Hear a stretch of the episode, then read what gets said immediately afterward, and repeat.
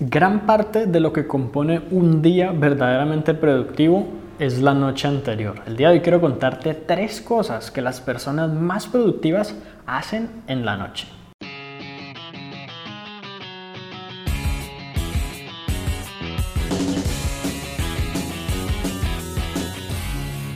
Muchas personas quieren ser productivas buscando técnicas, estrategias, formas de organizarse, eh, digamos, eh, formas de distribuir sus actividades en el día de manera que les funcionen mejor o incluso la manera de modificar su toma de decisiones, pero de pronto no le prestan mucha atención a la noche y es que de alguna u otra manera tiene sentido, porque pues siempre después de un largo día de trabajo, después de haber sido incluso productivo, quedamos agotados y no queremos pensar en nada. Es por eso que es bueno adquirir como ciertas rutinas o hábitos que todas las noches hagamos, independientemente de si es la noche antes de un domingo o algo así, pues ya sea que vayamos a trabajar o no al día siguiente. El primer hábito o la primera cosa que las personas productivas hacen en la noche es planear el día siguiente qué van a hacer, cuáles son los objetivos que hay que cumplir, cuáles son las actividades que hay que tener en cuenta. Muchas veces nos pasa que simplemente tenemos proyectado, esto lo voy a lograr de aquí al jueves y resulta que el miércoles, por ejemplo, no nos acordábamos que teníamos todo el día ocupado en otra actividad.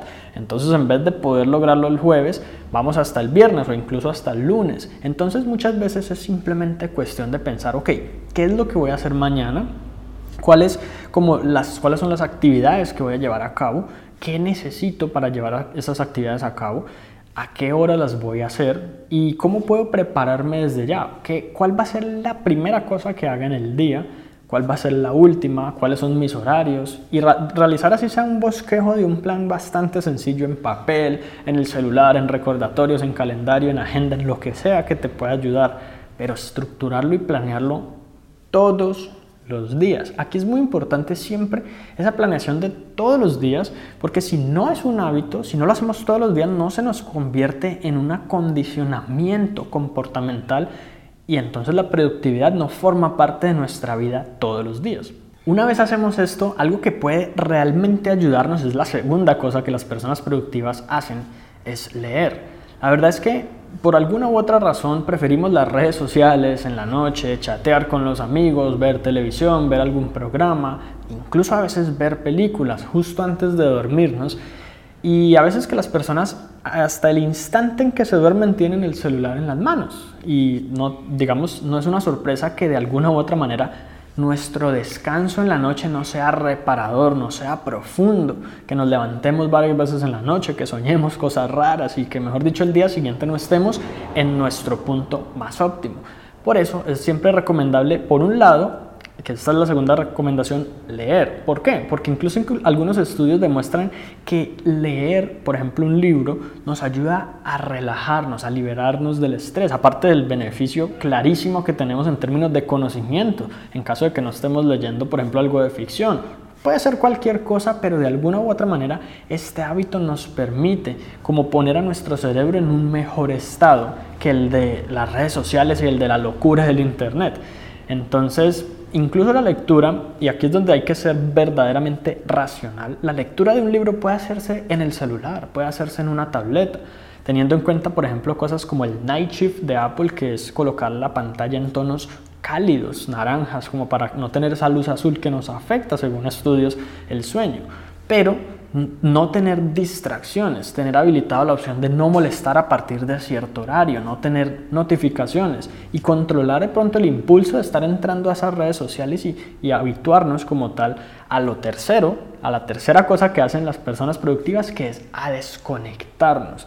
Ya sea que tú integres en la lectura con un dispositivo móvil teniendo en cuenta la manera de hacerlo bien, o que tú prefieras leer un libro en papel, eh, lo, ideal es que en algún momento te desconectes y que ese momento de desconexión no sea 5, 10, 15 o 20 minutos antes de acostarte a dormir. Es más, muchas personas que se encargan de estudiar el tema de la productividad recomiendan que uno no esté en la cama, sino cuando se vaya a acostar a dormir. Porque muchas personas pasan 3 horas en la cama antes de dormirse y cuando se van a dormir ya están cansados de estar allí en la cama, a veces incluso acostados. Entonces, pues todas estas cosas son como formas de ayudar a que una vez tú te acuestes te duermas casi que inmediatamente. muchas personas simplemente se les dificulta que en cuanto se acuestan se duermen. Pasan 10, 15, 20 minutos volteando, mirando al techo y muchas otras cosas más y pues por lo tanto al día siguiente todas esas consecuencias las arrastramos. Si nosotros logramos, por un lado, organizar el día siguiente, lo cual incluso nos da tranquilidad, nos, relaja de pensar que ya tenemos todo planeado y no tenemos que estar simplemente maquinando cosas ni siquiera subconscientemente. Si ya hacemos una lectura que eso ha probado ciertos beneficios y que nos contribuye también con el estado de ánimo y con el conocimiento, además le sumamos el tema de desconectarnos a tiempo, una hora, peor de los casos, media hora antes de acostarnos, créeme que vas a estar mucho mejor, no solo en esa noche, sino en el día siguiente, en donde vas a estar con mejor actitud, con mayor claridad mental. Te vas a sentir realmente diferente. Y la clave para que esto funcione así de bien como te lo digo es que lo lleves, lo lleves a cabo a diario. Sábados, domingos, días festivos o feriados. Todo el tiempo, no importa si al día siguiente tienes planeado descansar, que planees tu descanso, que estructures tu descanso. Puede sonar un poco incómodo el ser así estructurado en la vida, pero también hay que preguntarse cómo te ha funcionado lo que has hecho hasta ahora. Si no te ha funcionado muy bien, de pronto es hora de probar un nuevo cambio. Así que eso es todo por ahora y espero que te haya gustado este episodio. Si fue así, recuerda suscribirte al podcast para que recibas una notificación en cuanto publique nuevos episodios.